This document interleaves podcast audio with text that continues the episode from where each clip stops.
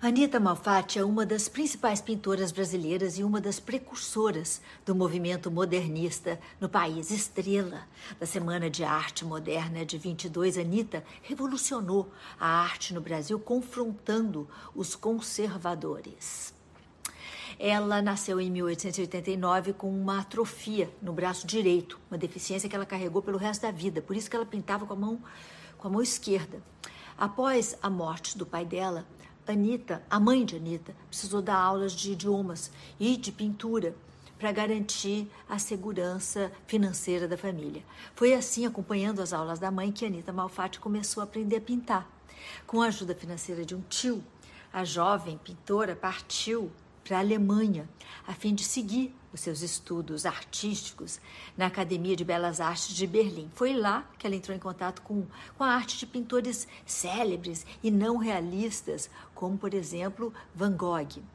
De volta ao Brasil, Anitta montou a sua primeira exposição individual. Era 1914 e Anitta tinha 24 anos. Mas foi a sua segunda exposição, em 1917, que a colocou na boca do povo por conta de uma crítica demolidora de ninguém menos do que Monteiro Lobato no jornal Estado de São Paulo.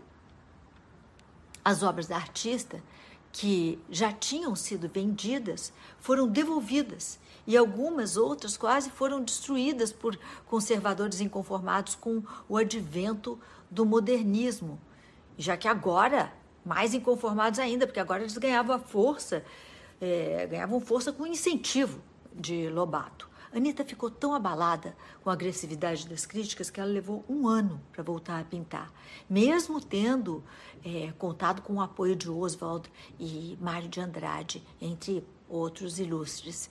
Em 22, Anitta participou da Semana de Arte Moderna com 22 das suas obras. Depois disso, talvez também para dar um tempo daqui, ela embarcou para Paris, onde seguiu estudando e pintando, desfrutando dos, dos anos loucos da, da, década de 1920.